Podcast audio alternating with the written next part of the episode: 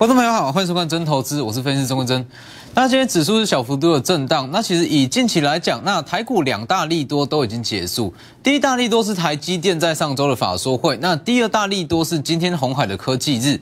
那其实两大利多结束，对于部分投资人来讲，会觉得好像有一点点的失望。因为对于多数投资人来讲，会觉得台积电法说后，那接着红海的科技日，那指数可能会站稳万七，甚至往万八去上攻。但是以今天看来，台积电法说会好像就只有单日行情。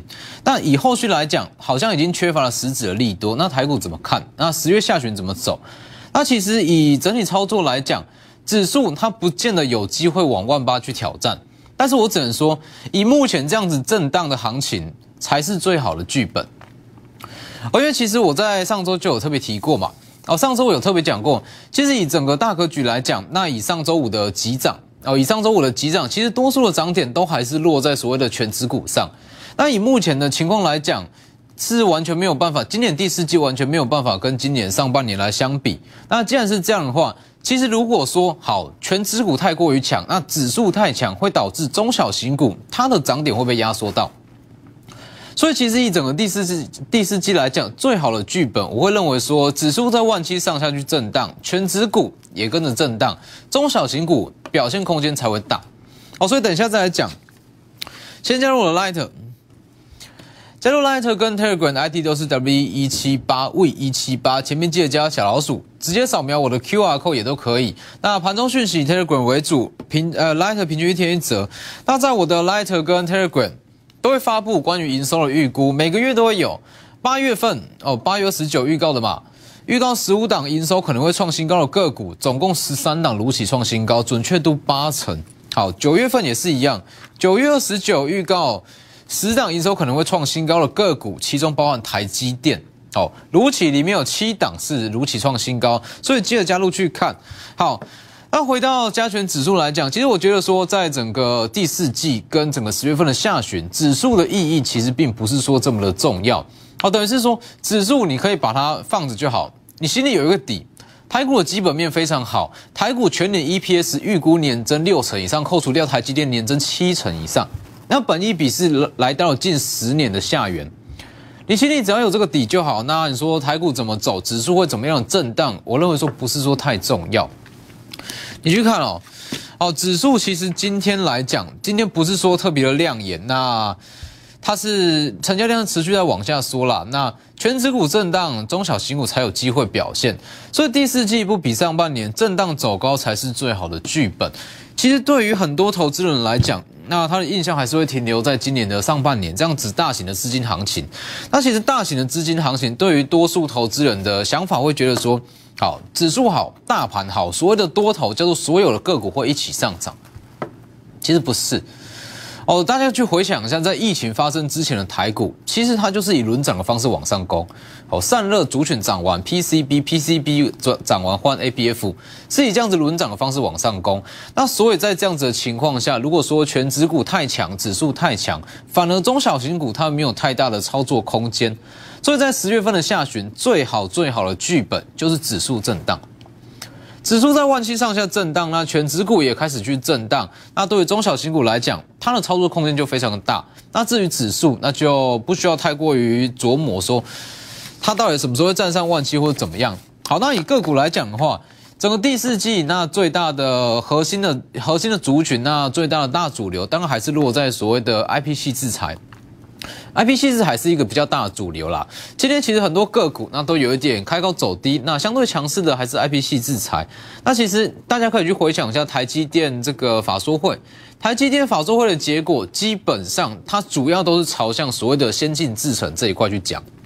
好，大家去看一下台积电预目前已知的资本支出，啊，往后三年的资本支出是大约是一千亿。哦，那一千亿美元的资本支出，其中有八成。哦，都是落在七纳米以下制程，也就是所谓的先进制程。所以这个时间点来讲，那如果你硬要去用一个二分法来讲的话，其实短线上也许啦，成熟制程相关的供应链相关的设备厂会比较强。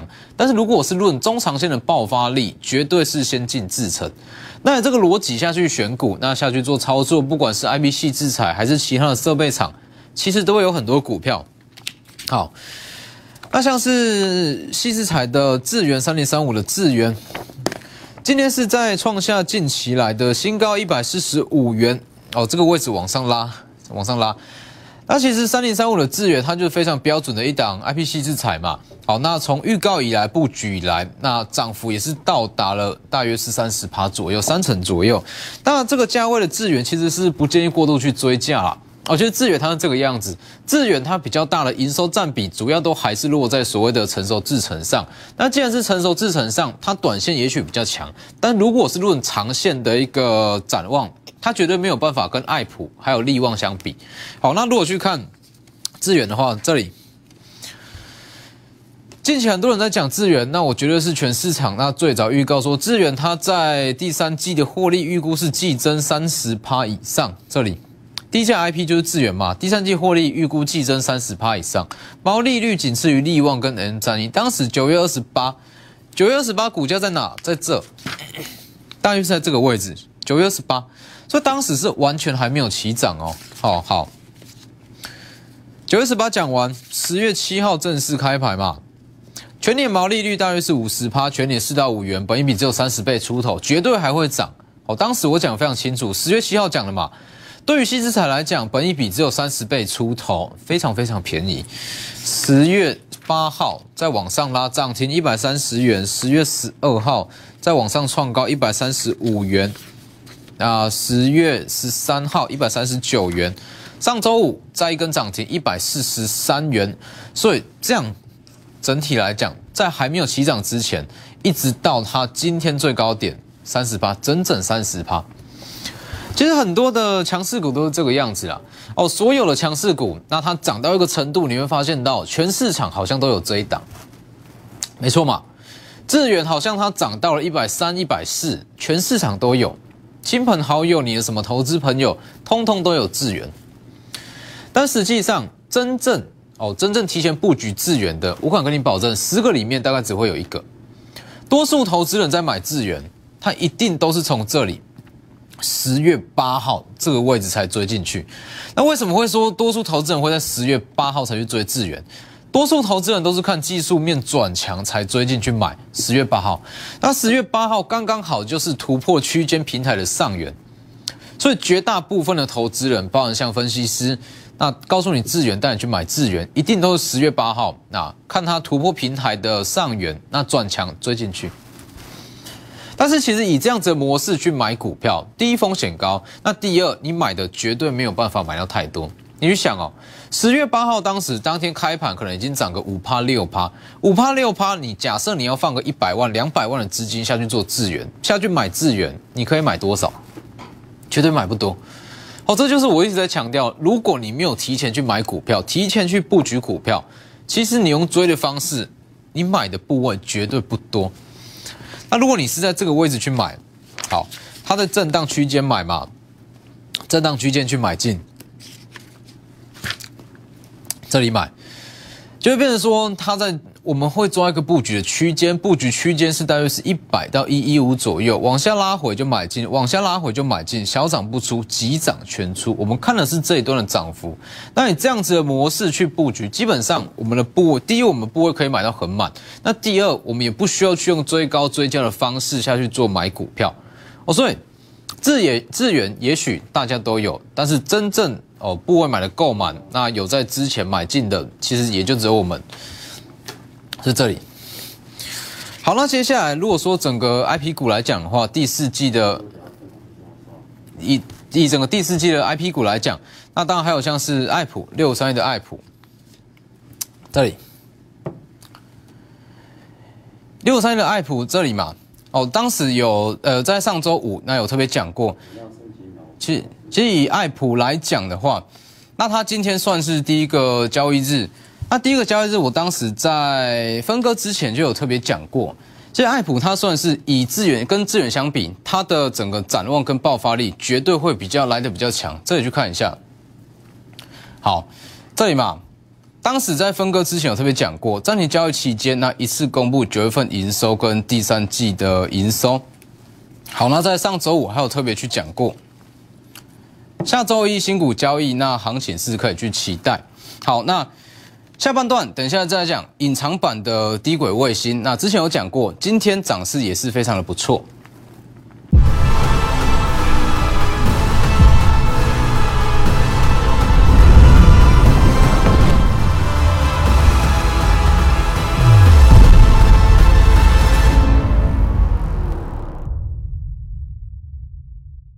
好，其实就像刚刚所讲的，所有的强势股，那到最后你也都会发现到，好像全市场的投资人都会有这档股票。那其实最主要的问题是说，好，有一些人是追在不同的价位，那不同的价位它会有不同的操作模式。那就像以资源来讲。资源也许很多人是追在十月八号这一根突破的位置，但是如果你追在这个位置，第一你不会买的不够多，第二你没有办法说好非常的抗震，可能说稍微的拉回，那你就会想急着出场，没有办法赚到完整的三十趴。所以其实我的布局模式，尤其是在现阶段这样子比较震荡的行情之下，那我的布局模式还是一样哦，保持一贯的做法。拉回布局，拉回布局，锁定第三季或者说第四季的营收有拉回，我们就分批去买进。那小涨不出，急涨才全出。资源，这就是一个非常标准的例子。好，这个位置布局买进，拉回买进，拉回买进，小涨不出。那把部位建立起来之后，急涨再一次把它出新。三点三五的资源。所以其实，尤其是在现阶段这样子的行情，指数它会比较震荡。那尤其是说，你说现阶段的大盘，那它要直接去出现一个 V 型的反转，站上万七往万八去上攻，那我认为说难度是非常高啦。第一，目前还要卡到所谓联储会要升息哦，在年底之前还有减码购债，明年还会升息。所以你说美元它会不会再创高？一定会哦，美元还会再创高。那十年起的美国的公债。它也还会再往上飙，那这样子的情况，其实外资一定时不时还会去做所谓的调节。只要新台币开始在贬值，外资就会去调节；美元开始创高，外资就会去调节。一旦调节，台股就会震荡。所以你说要出现像上半年这样子大型的资金行情，难度是非常的高。所以你一定要习惯这样子的布局手法，否则在整个第四季会非常的难操作。好，那当然除了说资源以外，除了说资源以外。还有嘛，像是隐藏版的低轨卫星，隐藏版的低轨卫星，当时在九月底也是有讲过，只要有拉回就是布局。当当时有特别讲过嘛，能门材料车用 IC 全年 EPS 预估是年增三百趴左右。那重点是说，它要打入低轨卫星的供应链，那还有台积电设备的供应链。那在上周五有特别讲过嘛，看一下这一张，啊，上周四。十月十四号有特别讲过，那么材料已经正式通过 Intel 的认证，那它的股价随时会往上拉，蓄势待发。那这一档就是三三零五的深茂。那其实大家可以去比对一下，深茂跟智远的布局手法一模一样。我们都在它还没有起涨之前拉回布局，拉回布局，小涨不出，急涨才全出。这是我们很标准的布局手法。第一可以避开说大盘的震荡、大盘的回档。第二，就像刚刚所讲的，我们资金可以买的够大。其实很多人会这样跟你说：“哎，我们去做一档股票，好，可能等到转强才去买，涨个七趴八趴我们才去追。”但是其实用这样子的买法，你的部位绝对放不大。假设你有五六百万、几千万的资金要去买一档股票，请问你怎么用追加的方式去买？光是滑价的问题就被自己买掉了。哦，你说几百万的资金、几千万的资金要去买同档股票，如果你没有在它震荡期间下去做布局，我敢跟你保证，光是滑价，可能你所有的成本就会差五到六趴左右。所以真正在做股票一定是这样，震荡期间布局，那锁定说可能第三季、第四季的营收往上拉，是不是？三三零五的深茂跟致远的买法一模一样，你想买多少就买多少，用市价单随便敲，是不是？往上拉，往下回点买进，往下回点买进，小涨不出。那我们看的是这一段主升段，三三零五的深茂，上周才刚预告啊，从九月底一路这样讲嘛，一路说有拉回就布局，有拉回就布局。上周四，哦特别拿出来预告，涨势蓄势待发。今天直接往上拉，一度是涨六趴。重点是今天大盘不好哦。好，那就像我讲的嘛，三三零五的深茂，它是做所谓的冷门材料，那冷门材料就是低温的锡膏跟无铅锡膏。好，那低温锡膏它已经正式通过 Intel 的认证，重点是锡的现货价它其实就在创高，那锡的现货价往上创高，那对于深茂来讲，它整体产品线的平均售价也会跟着往上提高，它的毛利率自然也会往上提升，所以非常的强。那以申报来讲，它其实就是双重受贿嘛。哦，以台积电的设备厂，台积电设备厂不管是先进制程还是成熟制程，它的设备要去做接着，它会用所谓的锡哦，它会用所谓的锡膏下去做接着。所以其实不管是台积电，它要去加大先进制程的资本支出，还是成熟制程的设备哦，不管怎么样，只要台积电它要去扩厂、要去建厂，申茂就是连带受贿。那还有包含像是低轨卫星的地面接收站，那深茂它也是非常直接的受惠者，因为其实锡膏这个东西，你说它重不重要？很重要，但实际上它不太起眼哦，大家都不会特别下去说，诶，它的锡膏什么样的供应商？但实际上大营收重工是非常不错，低温锡膏，那只要洗的现货就在持续往上拉。申茂它的全年 EPS 至少是五元以上起跳哦，一定是五元起跳，一路往上拉，买满十趴，好，这样这里布局好十趴，那你去看哦，其实申茂跟智远就长得非常像嘛，我们的买法布局手法都是一模一样，是不是？这里布局布局完，在布局期间，其实所谓的布局期区间，它的概念是这样。抓住一个布局的区间，那在这个布局的区间，就是我买股票、我布局股票的时间点。小涨我不会想去卖，因为我看的不是它这一段的小价差。就像智元好了，智元我们的布局区间是在一百元到一百一十五元，那就算是在一百元买，涨到一百一十五元，我也不会去卖。为什么？因为它就是布局区间，它不是我要赚的获利来源。所以一百到一一五就是布局区间，往上拉拉到一百三、一百四急涨，所有部位不管你的成本在哪里，从一百到一一五，你所有的成本会同时获利，同时出场，整户会一起获利，这才是做股票，这是我一贯的手法。这一档也是一样，三三零五的深茂布局往上拉。买满往上拉，其实只要你部位建立的够多够满，那个股涨势只要来的五趴、十趴、二十趴，其实不用多，十到二十趴就够了。你整体资产的成长就会非常的有感。这就是我长期以来一直在强调的嘛。其实，在做股票，大家都是一样。你会听到很多人跟你说：“哎，什么样的股票，哪一档股票有机会上涨六十趴、七十趴？”没错嘛，但是你很少听到有人跟你说某某股票它一定会上涨，肯定会上涨十到二十趴，是不是？这就是差别啊，这就是差别啊。所以其实，在做股票真正难的，然后真正难的地方，不是在于说好要找到一档有机会涨个六到七成的股票，最难的是在于说要找出一档肯定会上涨十到二十趴的股票，是不是？所以，其实对于我的操作逻辑、我的操作理念来讲，来股票市场本来就是要获利，本来就是要让资产成长。所以，我的看法、我的目标一定是找出一档好，可能九点九成几率啊，九点五成几率以上会涨十到二十趴的股票，这才是我要的。所以，你看为什么那我的股票档数都不多哦，而且哎，涨幅其实你说涨幅真的很大吗？其实也还好哦，智远也就是三成。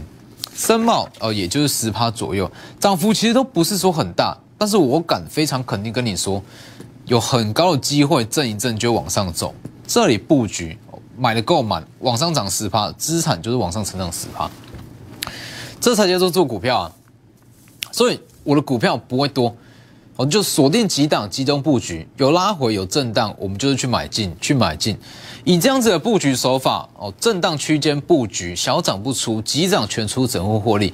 以这样子的布局手法，你可以非常有效规避掉大盘、大盘的震荡、大盘的回档。因为你是用布局，因为你是用分批布局的方式去买股票，就算大盘拉回无所谓啊，拉回就是我们的买点哦，所以你可以很巧妙的避开说大盘的震荡，或者说大盘的一些不确定因素。那除了隐藏版低轨卫星跟 IP 低价 IP 的资源以外，这一档今天涨势也是非常的不错。在上周我预告的嘛，下一档的第四季爆发股。电动车黑马股全年 EPS 预估年增是两百趴以上。那他有接到 Tesla 的电动枪的订单，呃，充电枪的订单，还有 GoGoRo 的充电系统。哦，近期 GoGoRo 非常的红嘛，那它接到它的充电系统，代表说这档股票它有切入车用的哦，电动车又有切入电动机车，预估全年 EPS 年增两百趴以上，应该这么说。以正常的大家的主观来讲，会觉得这档股票它其实并不是所谓的电动车，还是说所谓的一些哦，它有切入 GoGoRo，但是实际上它负责的是一个非常重要的系统。那这档股票今天也是涨，大约是五趴左右，目前是布局中，布局中只要有拉回有震荡，通通是买点，所以把握机会，直接私讯我的 Light。私讯我的 Lighter 跟 Telegram ID 都是 W 一一七八 V 一七八，前面记得加小老鼠，直接扫描我的 QR code 也可以。那今天其实说除了这些，除了像是致远啦、森茂、爱普或者说利旺哦这些比较强势的 IP 族群跟一些特殊的独立题材以外，今天其实还是有非常非常多人在问货柜三雄怎么办，航运类股怎么办？我这样说好了，其实今天很多人在问。老师，我持有长荣、阳明、万海、台华投控。那我现阶段其实我不急着用钱，我放着没有关系。如果说你说它一年后会涨回来，那没有关系，我放。两年后、三年后会涨回来，可以，那我等。但其实并并不是这样。如果说你今天你是买三三，你是买联勇，你是买敦泰，你是买天域的话，也许还可以放一下。电子类股也许你还可以去放一下，它之后可能说放个一年两年，有机会再回到你的成本以上哦，去帮解套。但航运类股不一样，我再强调一次，航运类股是所谓的景气循环股，这一次塞港会这么的严重，主要是因为疫情的影响，疫情的影响出现缺工跟缺柜，那所以它的运价才会飙得这么夸张。那这样子的情况，你觉得？在未来的十年、二十年甚至三十年内还会再出现吗？我认为是有很高的难度了。哦，所以其他的电子类股，你说好，我被深套，我不想卖，我想放着怎么办？呃，能不能可以？没有关系，没有资金需求你就放吧。但是如果是以行业类股的话，你说它有没有可能会跌回到它最一开始的起涨点，十元、二十元，这是有可能的。哦，所以。关于货柜三雄，我认为说该换还是要换，那怎么换？就一样，无痛换股，不管是换智远，像之前换智远、换深茂，其实目前至少都有补回来部分的获利。那现阶段就这一档嘛，电动车黑马股全年 EPS 年增是两百趴以上。哦，它第四季获利也是非常的亮眼。那它有切入所谓 Tesla 的电动充电枪，那再来是说它有切入 GoGoRo 的充电系统。那以目前的股价来看，其实它的本益比都还是偏低，所以把握机会，直接私讯我的 Lighter 跟 Telegram ID 都是 W 一一七八 V 一七八，前面记得加小老鼠。